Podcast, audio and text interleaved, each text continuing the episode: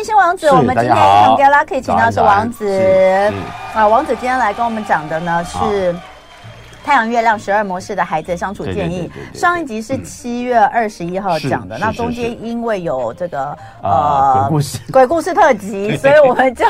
我们就又往后挪了一个月，哎对，所以已经快要两个月了啊。那时候大家一直在问，前面讲了一到六，那个模式七到十二怎么还不讲呢？今天赶快送上给大家。不过在呃这个之前，因为隔有点久，隔两个月，所以可能还是要带大家这个回回忆一下，这到底是。好。呃，一个怎么样的呃，怎么样的去看？然后呃，我们要从前面最早的时候，我们在五月、六月的时候有做模式一到十二太阳、月亮的相对位置的模式一到十二模式一到十二，来跟大家先讲一下。没错，好，我先解释一下，这件事情很重要，很呃，对我们来说很很有意思，是说，嗯，呃，你知道太阳只是给我们能量，但事实上，实际使我们成长的会是月亮。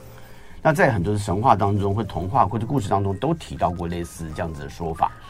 那甚至很多动画片都还特别谈到月亮是我们长大啦，是我们变得很强壮啊之类的。但是我们还是需要太阳的能量嘛，连植物都是这样子。嗯，所以我们我们在呃地球出生的时候，我们第一个我们是绕着太阳转，嗯，然后但是月亮绕着我们转，那两者之间呢，自然就形成一个像父跟母，一个是母，一个父亲，一个是母亲的概念。嗯，那这个事情是自古以来到现在就已经几千年都已经这样的嘛。嗯。呃，所以我们就要思考，当我一生出来的时候呢，太阳跟月亮的角度是不是形成了我们在面对人生当中的第一个碰到的难题？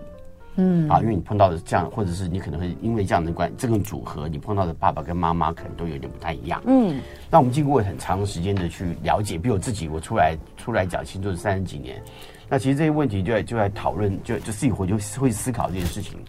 然后呢，就会思考思考，就觉得说这个是有道理的。然后再借由很非常多的实证，可能我可能每次这个刚帮别人看的时候，一看哦，我说这个你爸妈这个啊，你们还帮他们还还好吗？婚姻还健在吗？婚姻健在啊，不是不是身体对。他们说啊，早就离婚啊，就可以开始知道啊，原来是这样子原因，所以你大概知道什么状况，或者说我们可能透过这个组合，我们就看到，哎，你你爸爸怎么对待待你，或者你妈妈怎么对待，或者你怎么去看爸妈之间的关系？嗯，因为我们必须想说，我们从小到大在家里面成长，你们当然要看爸妈的脸色啊，对不对？哈，爸妈的状况啊，或爸妈组合起来会变成什么样子啊？所以，我们来讨论这个事情的时候，其实有点把它让让我们了解孩子在面对这个过程当中，他在面对什么样的爸妈。嗯，所以反过来看，你是不是要调整你们的关系？让他们得到更好的、更棒的。嗯，好，所以，所以我觉得有些时候就是让我们让呃孩子可能会在这个环境环境当中成长，大家并不知道所以然。可是我们如果一旦知道呃他们是梦到这样子的模式的时候，他可能他碰到这样的模式的时候，他可能在成长过程当中，他并不知道我会碰到这个影响。可是，在他也许呃在了解这个模式的时候，找到一个方法让他比较自在，可能比较能够协调，比较了解所处的环境的话呢，我想他可能会比较开心一点吧。蛮准的，说真的，因为蛮有趣。其实其实就是我跟呃王子之前在聊天的时候，我觉得怎么那么有意思啊？我就觉得一定要来讲一下。那呃模式一到十二怎么算哦？对，呃这个哎，我们今天对有一个表，这个给给大家再看一次哦。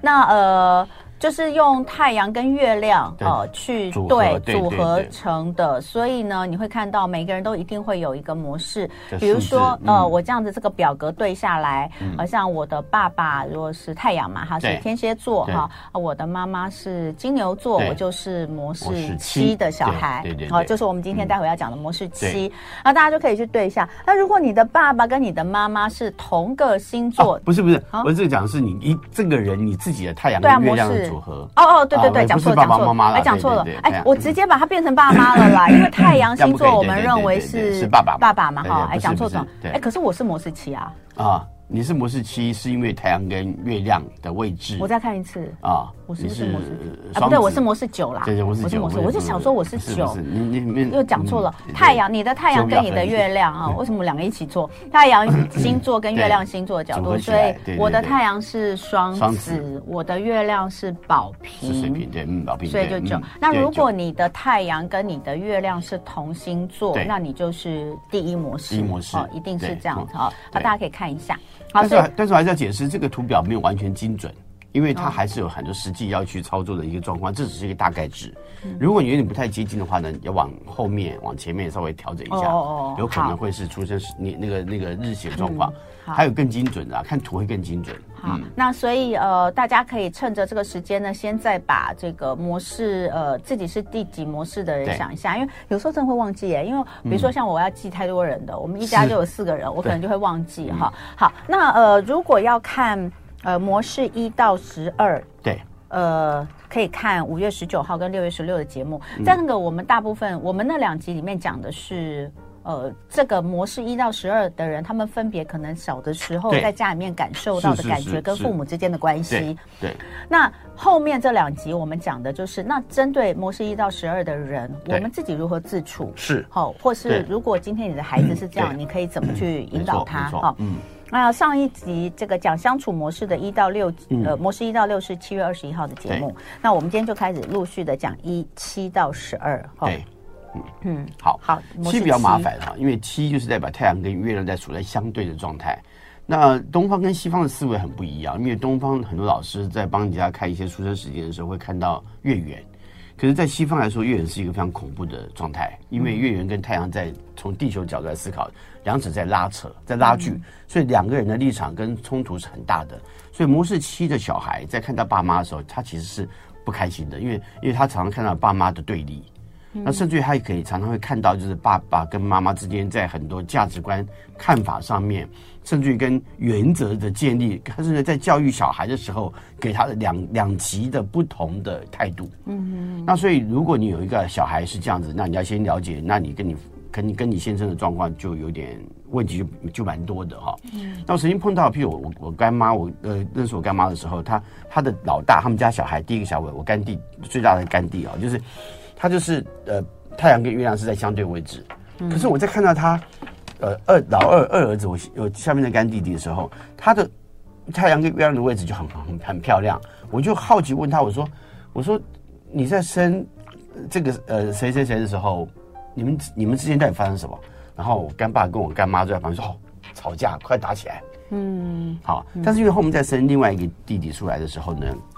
哎，就变好了。就变得非常好，嗯，所以一辈子都非常的恩爱。后来就是第二第二个小孩生出来之后，所以其实，在某种程度，在是这呃，我们在看太阳跟月亮的组合，也会看到爸妈相处的状况，嗯，但是会是从这个人的角度去看，嗯，啊，这个人的角度去看。那这个人要去看的时候呢，所以他呃他的状况跟他的弟弟看到，或跟跟妹妹看到的可能会不太一样嘛，嗯。那可是我就必须讲说，因为模式期的人碰到我几几乎碰到的都是分手的，嗯，妈妈都分手了，都分开了，嗯。很没有很少看到好的，好的就像我们刚刚讲的，第二个小孩出生的时候，修整了他们的状况，那所以才会改变。那因此，如果你有一个这样子的状态的时候，你要你就要明白，你们之间有冲突存的存在的时候，要重新找到两者之间到底你们缺少了什么，夫妻之间的关系在什么地方出现什么问题，嗯，为什么要对立？对立的角度在哪里？那这些对立是不是可以呃重新去整理？好，毕竟你要知道，对于很多模式期的小孩来说，那个他们成长过程当中，爸妈的对立，对他们来说，在成长到过程当中是非常大的痛苦。嗯，好，因为我我曾经看到一个模式期的小孩，我就说就说三句话他就哭了。嗯，因为完全知道他是小时候就要就呃碰到爸妈给他们什么样的对待。嗯，尤其是我们那个年代，爸妈在很多角度上是非常严肃的，所以在在表现的态度上来看，是他们就会变得相当。相当的冲突，嗯，而而且在当时，你说真的要离开的几率不太大，而离婚的几率不太大，不像现在哦，不开心我们就离婚吧，好，所以模式期的小孩在成长过程当中，其实经历到了很多两难，嗯，两难的过程当中，就变成他在人生当中有很多事情是很难做抉择的，嗯，所以因此很多时候我们在给他选择的时候，或者是不要不要让他有太多的选择，对他来说是一个好好的状况、更好的东西的时候，就直接跟。让他接受这个东西就可以了，不要让他选择，因为他本身很难去面对选择，他不知道该怎么选择。好，面呃面对爸爸的时候有爸爸的选择，面对妈妈有妈妈的选择，所以他人生当中常在面对很多问题，就是不同的选择当中找到一个他认为是对的，可是他的所有的面对的选择可能都是对立的。嗯，那在对立的过程当中，其实他也不，他也就会变成他完全不知道该怎么去做出一个对他而言可能真正有帮助的决定。有这个也会延伸到为后来他在选择配偶的时候、选择工作的时候、选择生活当中很多事情的时候，都会不都会处在选择错误的角度里面。嗯，嗯，那怎么办呢？呃，我觉得模式期的小孩自己要明白，就是你当你选择的过程当中，你不要再不要煎熬，你不要活在过去爸妈的选择里头，你要活出自己的选择，你不要管那个事情，那个事情已经过去了，你要找到，你要找到自己。我我说句实在话，就 也不见得他会觉得说是因为过去的影响。嗯，呃。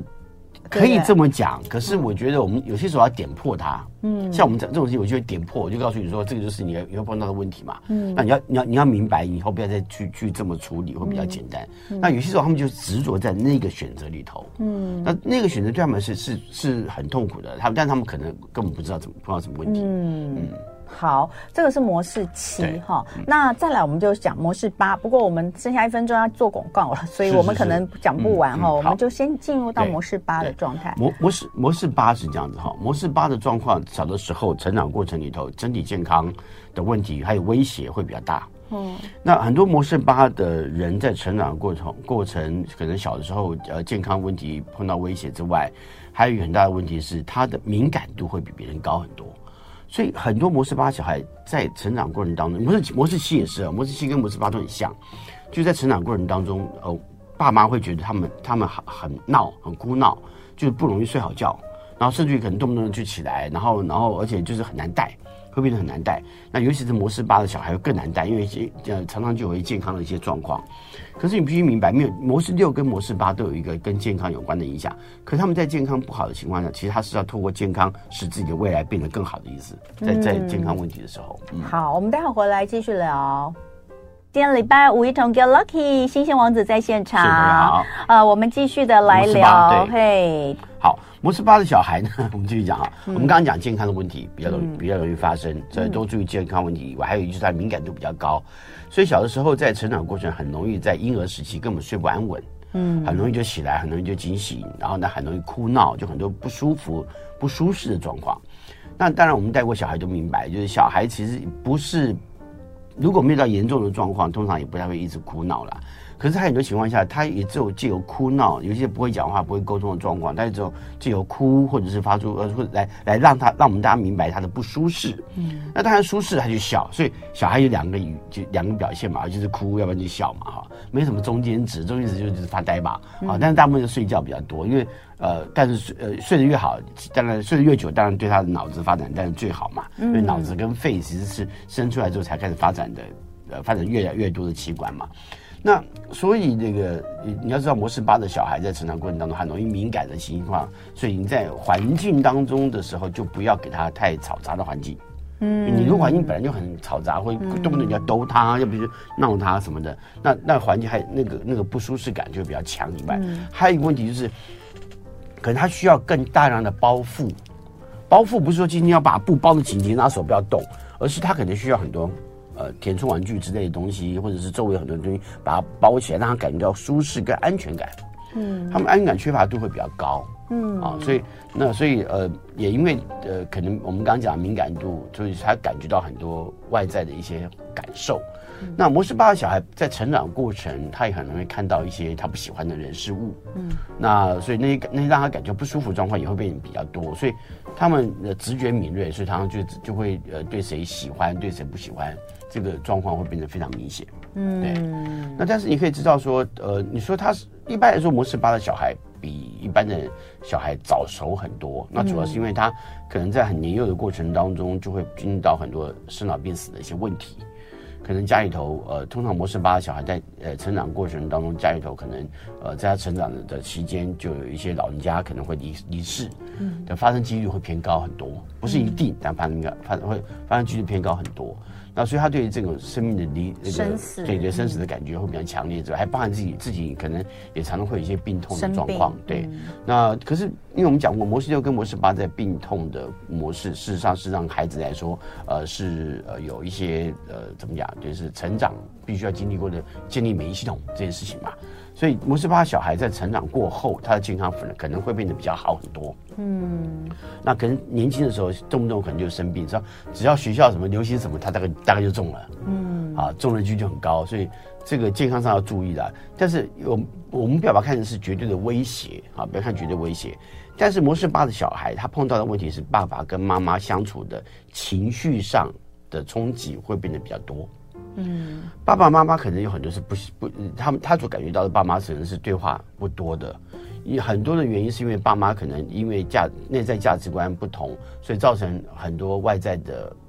情绪的隐忍。嗯，所以他在外面不会外两双方都不会去表达太多的那种那种生活上的一些呃交流交谈，嗯，可能比较是不说话的较多，嗯、所以呃，对于模式八的小孩在这样子的张力，它是有一个情绪张力存在的，成长的过程里头常常会觉得不舒服。是因为来自于爸妈很多很多情绪的对立，但是是不说话的造成的。跟七又不太一样。跟七不一样，七是会对立的，会会争执，会吵架，就对立的吵。但八是对立不吵。对，对，没错，八是对立不吵。那但是模模式七的模模式七的状况是，小孩知道说你你顺着爸爸的意，但妈妈的意就顺不了了。你顺着妈妈意，就顺不了爸爸的意。所以两个人之间，他在必须要两边去做一些为难的一些处置。嗯、好，那当然模式八的。情况就变成很多父母亲的内在交战，会影响到小孩，而且模式八小孩本来就敏感，嗯，啊，即使他们两个都不说话，可是他都知道这两个，他们两个在在内战，那那那对小孩不知道的话。呃，就会就会不知道该怎么办好，而且尤其尤其是在环境当中碰到那种那种情绪的煎熬，造成问题会比较多一点。嗯，好，这是模式八哈，那有 有什么要特别建议的部分？那其实我觉得最大的建议就是你要注意到他的小时候不要太紧，因为我觉得我还是要讲，因为现在的教育小教呃呃教呃教养小孩的概念跟过去不太相同。过去可能有些人把家里弄得干干净净啊，事实上有些时候你把家弄得干干净净，这个小孩出去他很难面对外在的。细菌啊，或者是一些病毒什么的，所以某种程度而言，你要你要你要只要注意到他的健康如果没有影响到很严重的情况，那就不要太担心。嗯，啊，但是要注意到他，因为就是六跟六个模式六跟模式八有一个很接近啊，就是我们刚刚讲健康上面的问题的时候，这两这两组两组的小孩都必须要让他们自己建立良好的健康习惯。嗯，啊，所以有些时候要教导他们在健康习惯上面要要多去注意到自己，呃，保护自己的身体，然后然后甚至于可能。呃，在这个用药上面都要小心一点啊，都要询问一下，嗯、因为他们过敏的几率就偏高一些。嗯，好，我们刚刚这个呃 YouTube 上有朋友分别是模式七跟模式八，嗯，都有上来留言，就是觉得讲的很、嗯、很很贴近。是是是。比如说有模式七的人说，确实他这个父母亲、嗯、呃很早就离异，小时候就离异，然后父亲也走的比较早等等的哈。那还有模式八的说，我都已经五十岁了，我爸妈吵架我还是。不知所措哈，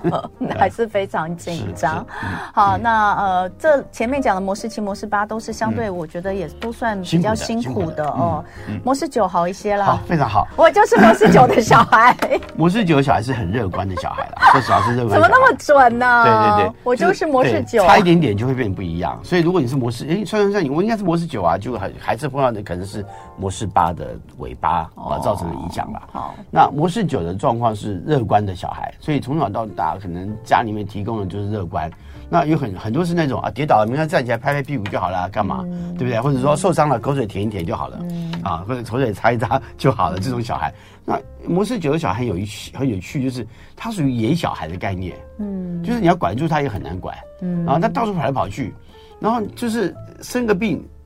你人家三天，他可能半天就好了，嗯，就是没有到很严重，他状况就是比人家好很多，嗯、而且从小到大就是，呃，爸妈会给他很大的、很大量的照顾，嗯，这个照顾就是你需要什么就给你什么，需要什么就给你什么，所以模式九的小孩。呃，跟模式五很接近，可是模模式五可能都没有这样。可是模式九小孩就比可以比较自由自在的，然后被就是爸妈会顺从他的一些成长的状况，或者看到他的状况，给予他他所想要的东西。所以模式九小孩几乎是比较天天的啦，天天都很开心的意思啊。啊，天天天天的原来是指天天都很开心的意思。好，嗯，那他们也很乐观以外，还有就是呃模式。他们的他们的他们生活的模式很奇特，就是他们呃会很很容易跟别人交谈，对，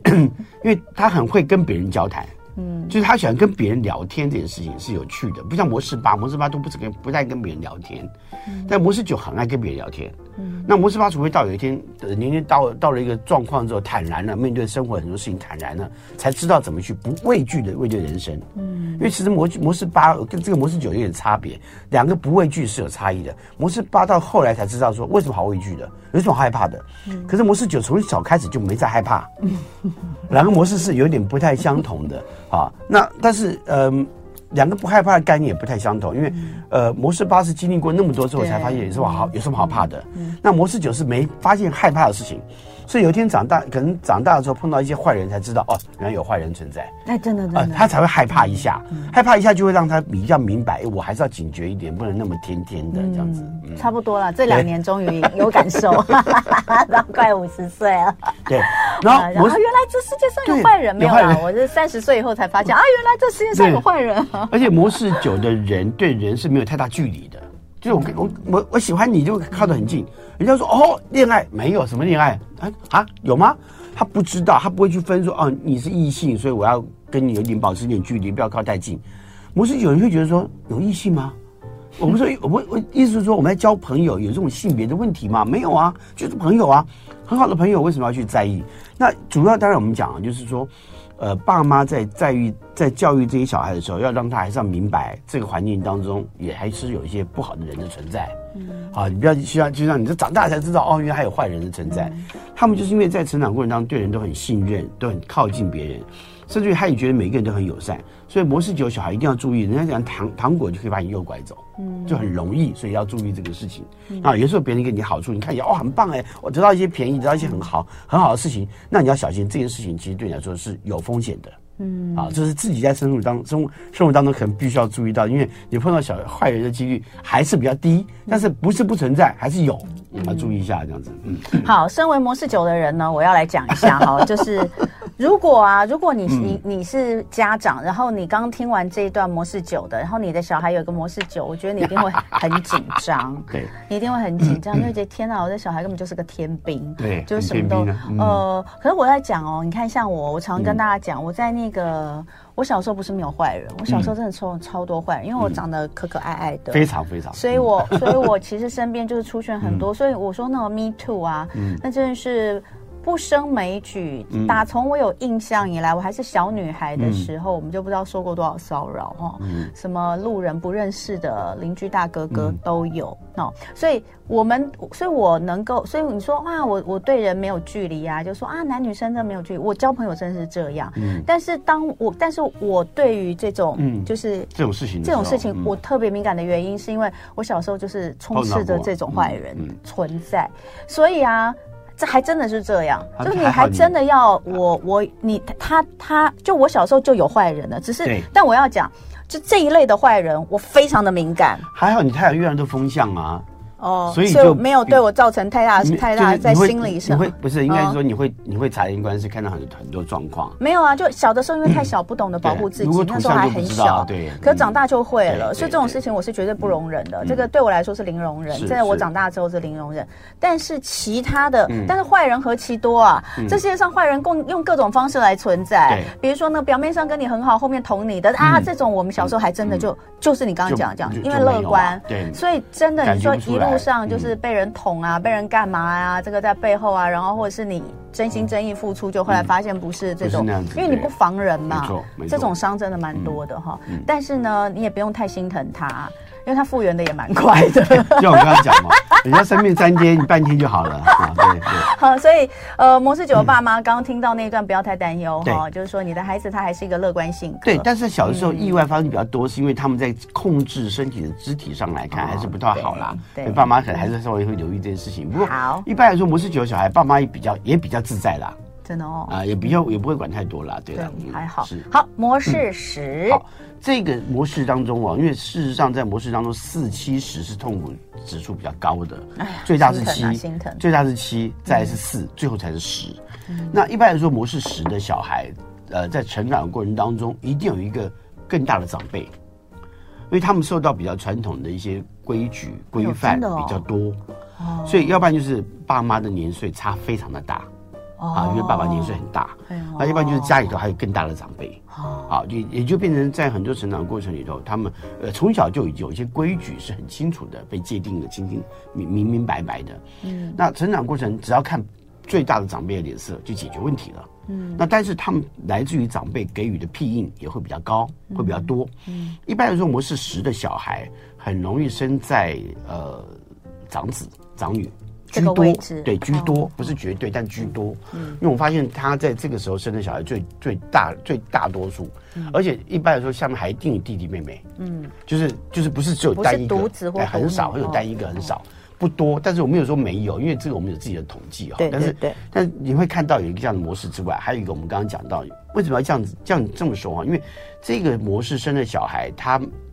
呃从小到大呃必须要经历很多被被规矩包围着。所以很多时候就可能长辈说一句话，他们必须要跟随啊，必须要去面对这个这个处置，然后呢，然后必须面对一些状况的时候，他们可能就会有一些很很年长的规范是不可被改变的信念跟教条在那个地方。那所以呃，甚至于可能呃，在成长的过程呃，就必须要去看我们讲看长辈的脸色啊，这样脸就会变得比较多。嗯，那但是模式时的好处，我们刚刚讲的就是得到长辈的庇荫会比较多。那所以呃，虽然说有很多不能被改变的规矩，可是如果你把这些规矩都都呃信奉的好好的，都在意的好好的，其实可能得到的庇荫会很多以外，你你你可能会知道来自于家里头可以给你的协助是什么。哎、欸，我都一直想到大家族、欸，哎，很容易，就是想到什么那种呃呃，就是大企业啦，对，类似。哦，就是有这个这个时间差有不同的意义，在在我们我们来看的观察里头，会发现说他们面对最大的难题是一个，比如说传统，传统是很难去改变它的。对，那它跟模式十一又不同，模式十跟模式十一的不同就是模式十一会去打破传统，模式十不是，模式十反而是巩对遵循，甚至巩固那个传统的存在。那一般来说就变成爸爸妈妈也是不同的。不能讲对立，但他们是各自不同的角角度在看教育的方式，嗯，所以对于小孩可能就会发现有一方会比较纵容，有一方会比较严肃，嗯，那不是说今天呃呃角角度会有有很多角就变成一个慈祥很多，一个、嗯、一个严肃很多，但严肃也不是对你坏的意思，严肃只是规矩而已。哦，哎，那我可以这样讲嘛？嗯、就是说，嗯、呃，家中的长辈这件事情，他刚有讲，可能有比较大的长辈，也许是爷爷啦，哦，父亲奶奶哎，爷爷奶奶这个哦，嗯，可能是，然后有可能是父亲母亲差比较多岁，年岁比较大，但就算没有这些，也有可能就是有一个非常权威式的父亲嘛，对对对，或是母亲，这个也就变成说有有有那个类似的这情况出现，就是呃，我们也出现一个也看到一个状态是，呃，隔代的教养。哦，也会发生。对对，还有一个就是说，生活当中可能有另外一个更大的长辈，可能不是家里头的一些人，哦，可是可是会因为他而被改变、被影响。哦，好，或者说可能大伯。今天新王子在跟我们聊太阳月亮的十二种模式，呃，第七到第十二模式的孩子，呃，或是你是这个这六个模式的人，你大概是什么样的个性？然后给你一些建议哈。呃，所以呃，王子刚刚讲到模式十，这是三个他说比较辛苦一点的辛苦的模式是四七跟十嘛，但十算比较好的，比较好的。那十的成就会超会超过很多模式哦。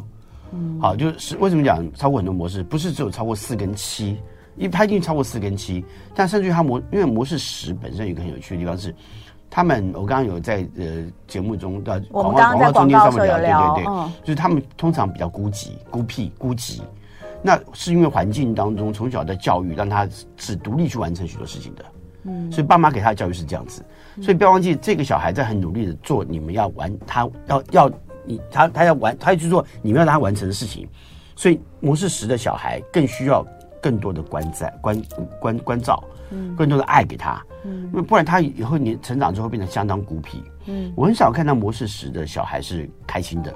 一般来说都是很很辛苦的，因为以以你刚刚讲的那个，我们去去想象那个状况，他其实是比较压抑的，是压抑的，对不对？他情绪很难也很难展现，所以但他他是有情绪的。那呃。可是，当然，你从小到大吃苦、刻苦耐劳，可能听长辈的话，能规规矩矩把事情做得好好的，他成就一定会比别人高。嗯、可是，就他到了那个成就的时候，他其实反而会不知道该怎么去释放自己的情绪。嗯、所以，某种程度，他反而更需要带着他去玩耍，去了解怎么样面对生活。嗯，那也让你建立规矩，同时也要记住给他一些比较能够放松的时间，嗯，让他可以得到一些自己的存在。嗯、那呃。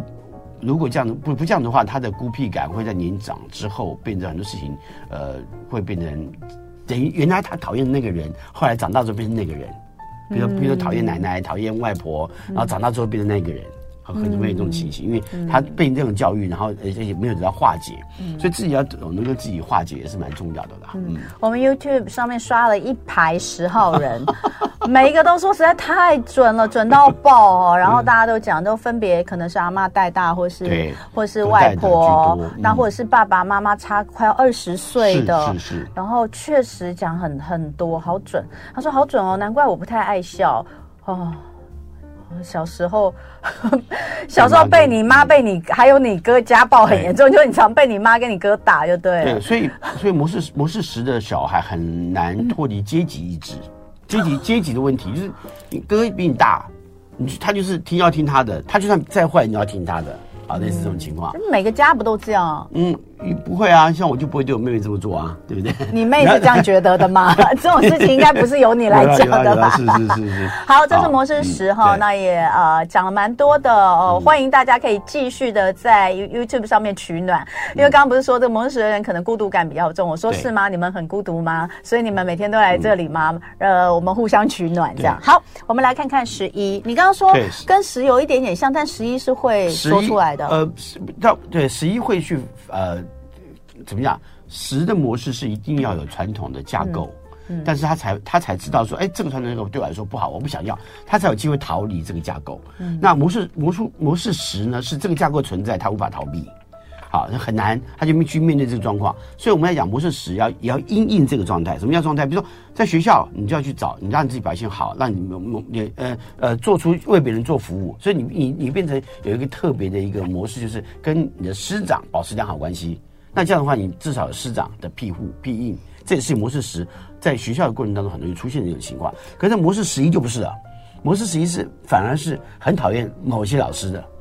模式十一比较喜欢年轻的老师。啊，那但是模式十一本身是天生反骨，他就是反骨人。他哦，真的吗？哎，模式十一有吗？赶快来 YouTube！哎，有哎，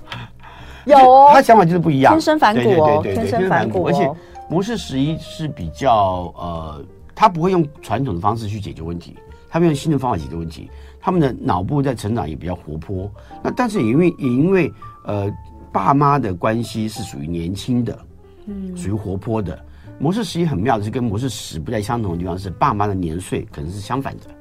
就可能妈妈的年龄会比较大一点的，嗯，会会碰到这种情形。但通常爸妈都可能会带动一种情形，是他们两个的交流跟对谈，还有他们的生活方式，还有还有生活的这个等于在家里生活的角度上来看，都会有很多跟一般的人不太一样的地方，嗯，啊，所以也有有一些异于常人是小的时候被教养出来的。哦，他他就就是没有一定要跟别人一样，他也不觉得跟别人一样什么好的，所以他们就很容易去看到一些这个为什么一定是这样，我可不可以不同？所以别人会觉得说你们这么欢，怎么那么反骨？其实不是，而是他提出了一些不同的看法，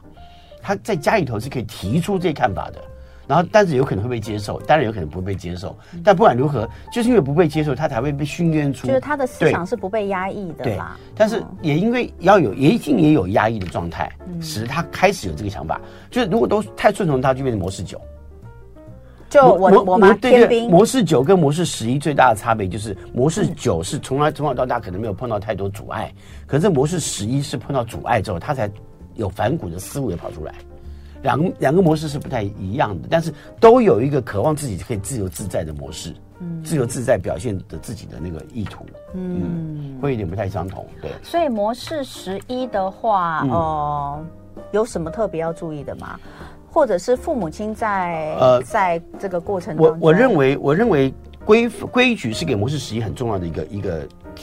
呃意图，你要让他知道说这个规矩是它意义的存在，还是有规矩，因为你要有它的意义，他才可以去为了规矩去为他自己去做说些什么跟做些什么，他这样思维才会活泼到去面对社会嘛。嗯，所以他还是要被限制住，先限制他，然后再听他要说什么。因为模式十一有一个强调自己想要表达出来的意图，你不让他表现出来，就变成模式十了嘛。那模式十就变压抑啊。可是模式十一本来就应该让他表现，所以有些东西如果建立一套规矩，这个规矩是不可打破的，那就把这个规矩巩固好。嗯，比如说吃饭不能看手机，大家一起吃饭，手机先收起来。那我们自己。大人要要注意好这个事情，那他当然会讲说，为什么不能看？我我反正像我们我们也可以看电视啊，为什么不能看电视啊什么的？那你要说这个是神圣的啊，因为吃东西对我们来说是重要的，我们把要把这个东西你要讲出一个道理出来，除非你想你找出一个更好的理由来反驳我。所以模式十一其实在小时候是被家里头训练出来变这样的，嗯，就是你要你你说出一个理由，那你把理由告诉我，你为什么要这样说这样做？你去翻图书馆啊，以前像我们找图书馆，你把资料找出来让我看到，哦，原来是这样，那我听你的。嗯，那模所以模式十一一定要积极的争取自己，呃，就是我认为对的事情，那把这个对的事情找出答案来，而不是欢，就是我今天就是要这样无理取闹的，不是。嗯，因为有一些模式九的小孩，如果爸妈如果不理性、不明智的话，他反而会变得很欢的小孩。模式九，模式十一不是，模式十一是用理则的角度来思考跟教育的。嗯，所以讲出道理来，我就接受你。那你讲出道理来，我有我的道理，我讲给你听，看你觉得可不可以？嗯，那两者之间用理则的交流，呃，对于小孩来说，反而会造成很有趣的成长经历。嗯，可是模式十一也不是说全部都那么理则，也有一些那种环是故意的唱反调。嗯，尤其是他发现我唱反调，大家就会顺从我的情况下的时候，那这种情况往往不是在家里头，会是在学校里头，或者在社会里头才会出现。嗯。嗯这模式十一也是蛮难搞的，听起来真是蛮难搞的一个。说实话，模式十一是比较他呃，你如果两种模式，你换模式十一的人，要你要知道一个状况，就是第一个就是，要不然你就不要理他，你越不理他，他越喜欢你，很妙。那你如果你你 怎么那么差呀？对，对你如果你很 不好意思讲，不，如果你很配合他，很迎合他，他搞不好一点心一一点都不喜欢你。你就要给他欲擒故纵啊！哎，对，就是他觉得你很无聊。嗯，可是你明明就或要不然就是你比较聪明。嗯，如果你比较聪明，他当然就是哦，这个聪明家伙。模式十一应该是会喜欢聪明的人，他很聪明，因为他什么东西都反骨嘛，他往另外一边去思考。如果你什么都觉得哦哦，应该就是这样这样，他会觉得你很无聊。我觉得啦，对。可是我觉得魔术模模式十一，我觉得十一号人哈，我觉得十一号人。呃，是真的是灵活，听起来是灵活，而且他，呃，他应该是如果能够有一些，他应该是在会有很好的一些发展，对，因为他可以，他很活泼，因为对，勇于提出跟有一些想想法，对不对？对他，他其实是想要突破时空的概念啊，就是我们今天为什么在这个时间不能做那个事，在这个空间不能做什么事，他想突破。可是，但我们必须明白，所有的。模式十一的人都必须要先学习一件事情，是传统的存在有它的必要性，我们可以修整它。对，但是这个传统也许它是一个重要意义，才使得我们的想法跟可以可以变得不一样。嗯，所以这个传统必须要准，必须要照顾，而不是反对所有的传统。这是模式十一必须知道。哎，这边有人说谢谢你，因为他刚刚有说他儿子是十一哦，然后他说你你说的太准，他说他儿子一直打破框框，他说然后也谢谢你，因为他要他总是在跟他儿子沟通。其实这个重点就是你要让他知道这个。这个规定有它存在必要，它存在的意义是什么？先告诉他，然后再听他说。那你觉得哪里不合理？我们再来讨论。我觉得这很棒。最后我们十二哈还剩一点时间要把十二讲完。模式十二比较比较有趣是呃，一般来说呃，他在成长的过程里头。呃，也是，他也是一个敏感度比较高的小孩，但他没有像八这么敏锐。嗯，八的敏锐是却觉得生命中那个强烈的那个冲击会比较多。嗯，十二没有，十二就是配合而已。很多十二小孩从小到大的都不是，他不是，他又不像九的天天，而是他就是自在的，然后不是不被管的，然后呢，坐在在自己的世界里头。啊，过自己的生活。比如说小时候就可能把一套书看完，那每天看书看得很开心，那也没人管他，那就他也就是可能就听老长辈跟他讲说，你去做什么就什么，他就去做什么。但他没有被像模式六这么的清楚的压抑跟规范，就是你要这么做怎么做，一定要这样如何如何。没有，他是从小是被带着学会一些东西的。嗯，好像这个带他只是跟随着跟着别人这样子。那。爸妈的关系也很也也也相当奇特，是因为呃呃，通常在这个模式里头，呃，可能常常会有一方啊、呃，常常感觉不到他的存在，嗯，啊，比如说可能从小到大妈妈，可能尤其是妈妈就很容易发现他不在，嗯、那可能可能是由别的人替代这个角色，啊，或者说可能这个别别人也有可能是长辈，嗯，好，但是但是为什么讲妈妈不在？可能你知道我们那个年代很多时候是妈妈爱生小孩啊。